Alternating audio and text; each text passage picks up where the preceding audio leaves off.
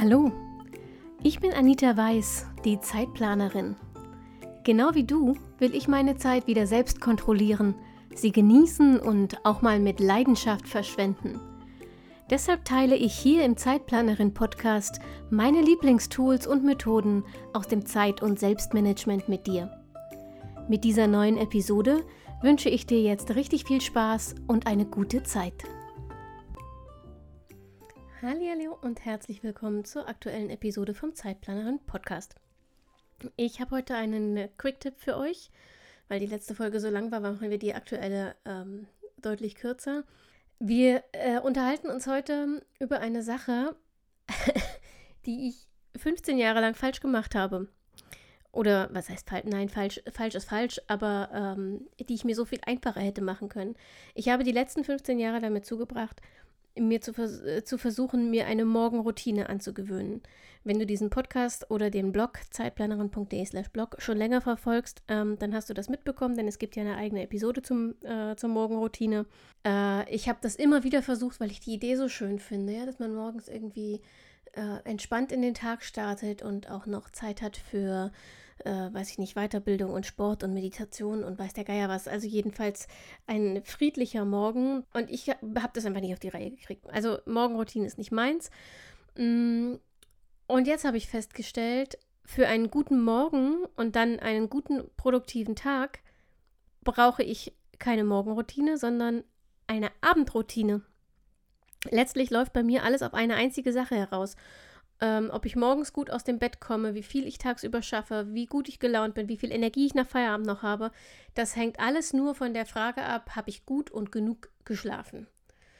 Ähm, nun haben Schlaf und ich leider eine eher komplizierte On-Off-Beziehung. Ähm, nicht, weil ich Schlafstörungen hätte oder sowas, sondern weil ich ähm, bei Schlaf immer das Gefühl habe, in der Zeit könnte ich so viel machen ich, also ich, ich weiß schon, dass Schlaf wichtig und wertvoll ist und was der alles für meinen Körper tut und für meine Produktivität und fürs Abnehmen und äh, keine Ahnung, also hier in der Theorie und rein rational weiß ich, ähm, dass ich, äh, dass ich dem Schlaf viel mehr Aufmerksamkeit schenken ähm, könnte, aber für mich ist dann, wenn die Schlafenszeit näher rückt, immer so das Gefühl, es ist so viel vergeudete Zeit, acht Stunden schlafen, was ich da alles machen könnte das Problem ist, ich bin halt nicht mehr 20. Und ähm, heute ist es so, dass eine Nacht mit fünf oder sechs Stunden Schlaf ähm, schon okay ist. Das kann ich kompensieren und zwei auch noch. Aber spätestens danach merke ich halt, ähm, dass alles den Bach runtergeht. Ich werde launischer ähm, und zickiger ich kann mich zu nichts mehr aufraffen. Also das heißt, äh, Prokrastination ist mein bester Freund. Ich vergammle unendlich viel Zeit mit Schwachsinn, statt zu, ähm, an den wichtigen Dingen zu arbeiten. Ich fühle mich ausgelaugt. Ich bekomme wieder häufiger Migräne und Verspannungen. Ich halte meine Planungen nicht ein. Ich werde träge. Und äh, ja, am Ende kann ich mich einfach selber nicht mehr leiden. Und ich weiß genau, es hängt nur am Schlaf. Und ich kenne mich und mein Schlafbedürfnis. Also ich weiß, dass ich eigentlich zwischen sieben und acht Stunden Schlaf brauche, um richtig leistungsfähig zu sein. Und ich weiß auch, dass ich am besten schlafe, wenn ich so zwischen 22 und 23 Uhr ins Bett gehe und danach noch 20 Minuten Akupressurmatte und lesen und so, also um runterzukommen und dann eben einschlafe. Und ich weiß auch, dass ich bei offenem Fenster besser schlafe. Geht halt die meiste Zeit des Jahres nicht, weil mein Mann ähm, heftiger Pollenallergiker ist. Aber theoretisch weiß ich, dass ich bei offenem Fenster besser schlafe und ich komme auch besser aus dem Bett, wenn das Schlafzimmer nicht ganz dunkel ist, sondern ein bisschen Tageslicht ähm, reinkommt, wenn der Wecker klingelt. Das ist also alles ganz einfach. Geh früher ins Bett, krieg deine sieben Stunden Schlaf, ähm, mach dein, deine Schlafumgebung so, dass es passt und alles ist gut. Jo. Nein. Ich habe es versucht und ich versuche es auch weiter, wirklich rechtzeitig ins Bett zu kommen, weil, wie gesagt, ich weiß ja, dass es wichtig ist. Aber ich kann mich im Moment einfach nicht dazu überwinden, schon um 22 Uhr ins Bett zu gehen. Ich kann dir nicht mal genau sagen, warum, aber es geht einfach nicht. Meine inneren Widerstände sind so groß, ich komme nicht ins Bett. In der Zwischenzeit, bis ich dieses Ziel irgendwie erreicht habe, brauche ich aber eine andere Lösung, ähm, damit der folgende Morgen und der ganze folgende Tag trotz vergleichsweise wenig Schlaf mh, mm, positiv und produktiv wird. Dafür habe ich, wie gesagt, jahrelang eine Morgenroutine ausprobiert, eine nach der anderen, ähm, um genauer zu sein. Und das hat alles nichts genützt und ich weiß heute auch warum. weil der Morgen ähm, nicht mein Problem ist. Der Abend davor ist halt mein Problem. Ich bin ein Morgenmuffel und ich bleibe einer. Ich mag morgens nicht reden, ich mag keinen Sport machen, ich will mich nicht weiterbilden und ich will auch nicht meditieren. Wozu? Aber ich schlafe ja quasi ohnehin noch. Ähm, es ist praktisch Meditation. Meine Morgenroutine heißt Kaffee und sprich mich nicht an. Fertig. Mehr Morgenroutine brauche ich nicht. Heißt also, ich brauche vom Aufstehen bis zum Losfahren oder Losarbeiten an Homeoffice-Tagen nicht mehr als 30 Minuten, wenn ich mich schminke. Wenn ich mich nicht schminke, kann ich auch innerhalb von 10 Minuten anfangen zu arbeiten. Es sei denn, ich habe den Abend vorher schon versaut. Dann bricht morgens nämlich genau der Stress aus, den ich überhaupt nicht gebrauchen kann. Dann vergesse ich unwichtige Dinge, die ich im Büro bräuchte. Ich fahre zu spät los. Ich vergeude ewig Zeit, um herauszufinden, womit ich eigentlich anfangen will und so weiter und so fort. Und deshalb habe ich für mich jetzt eine Abendroutine etabliert, die das verhindern soll. Die meiste Zeit mache ich die tatsächlich sogar gern, im Gegensatz zur Morgenroutine, zu der ich mich immer aufraffen musste. Ähm, und wenn ich keine Lust habe auf die Abendroutine, dann reicht oft schon der Gedanke an den kommenden Morgen und ich mache sie halt doch, weil sie so einen großen positiven Einfluss hat. Mm, meine Abendroutine wandelt sich und Achtung, es ist meine Abendroutine. Du musst wirklich deine eigene finden, aber vielleicht kann das ein bisschen Inspiration sein. Deshalb stelle ich sie dir gerne kurz vor.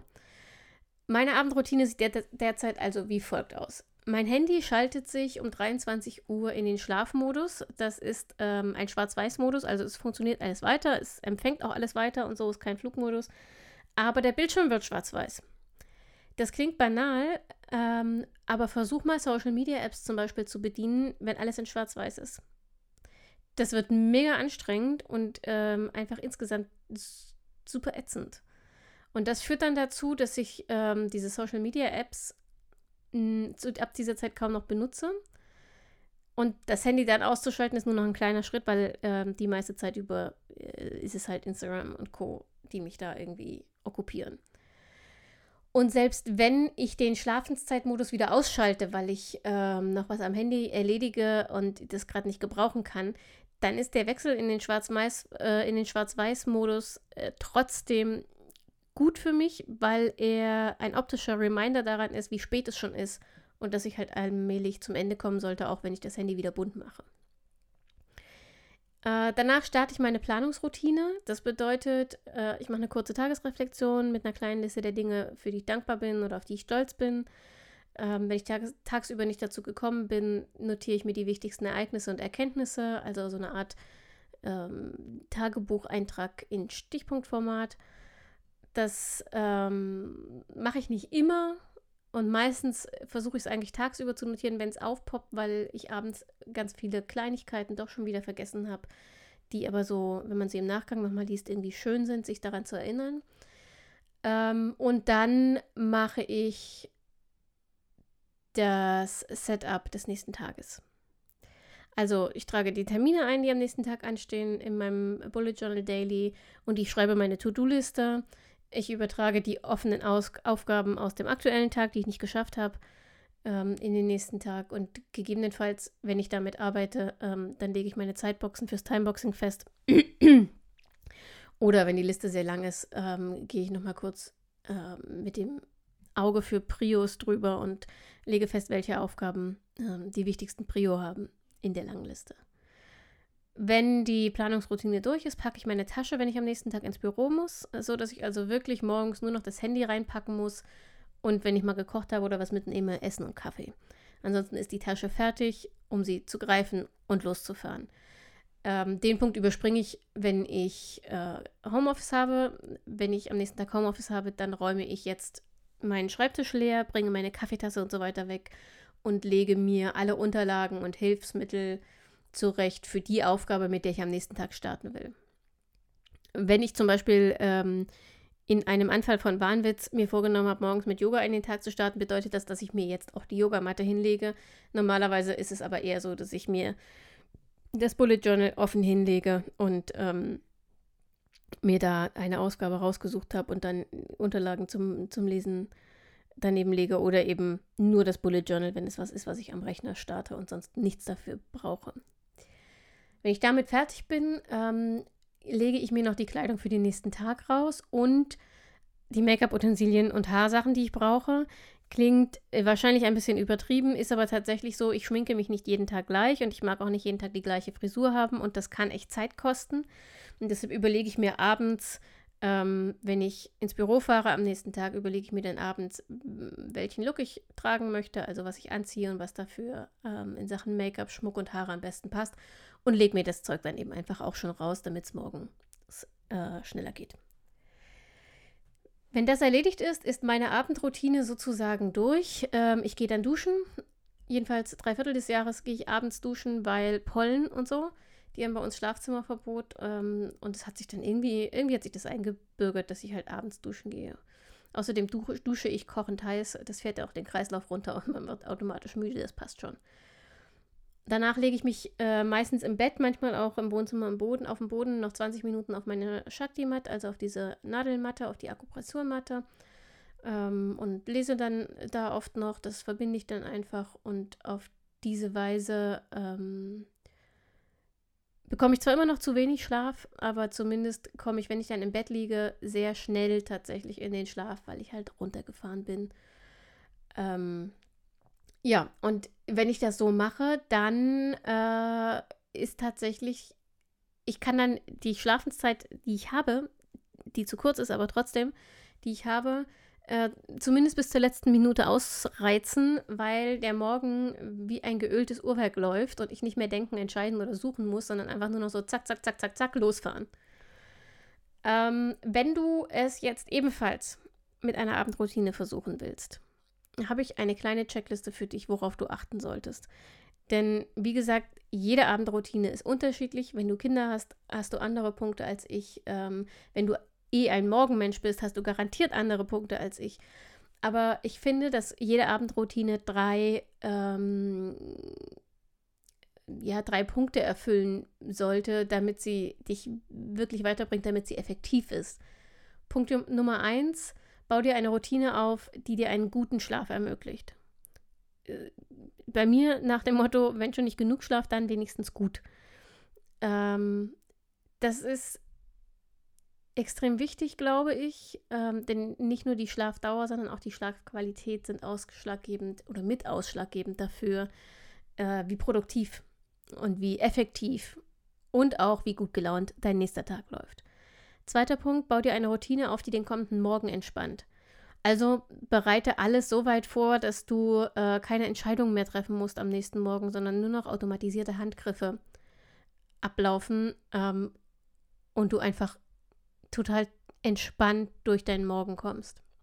Und Punkt Nummer drei, bau dir eine Routine, die dir erlaubt, mit dem Tag auch wirklich abzuschließen.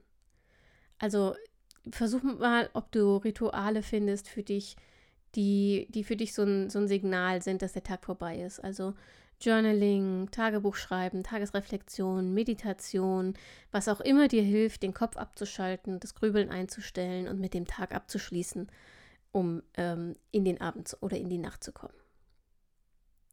Das sind meine Tipps für eine Abendroutine. Wenn du bereits eine hast, ähm, dann erzähl mir gern, worauf du dabei achtest und wie deine aussieht entweder in den Kommentaren ähm, im Skript zu dieser Episode unter zeitplanerin.de slash Abendroutine oder auf Instagram und Facebook ähm, oder gerne auch per E-Mail an info.zeitplanerin.de.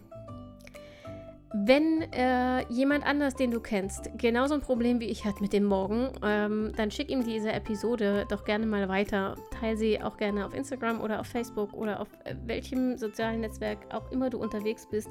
Ansonsten hören wir uns in einer Woche, nächste Woche Montag, wenn die nächste Episode vom Zeitplanerin Podcast online geht. Und bis dahin wünsche ich dir eine gute Zeit und denk immer daran, deine Zeit ist genauso wichtig wie die aller anderen.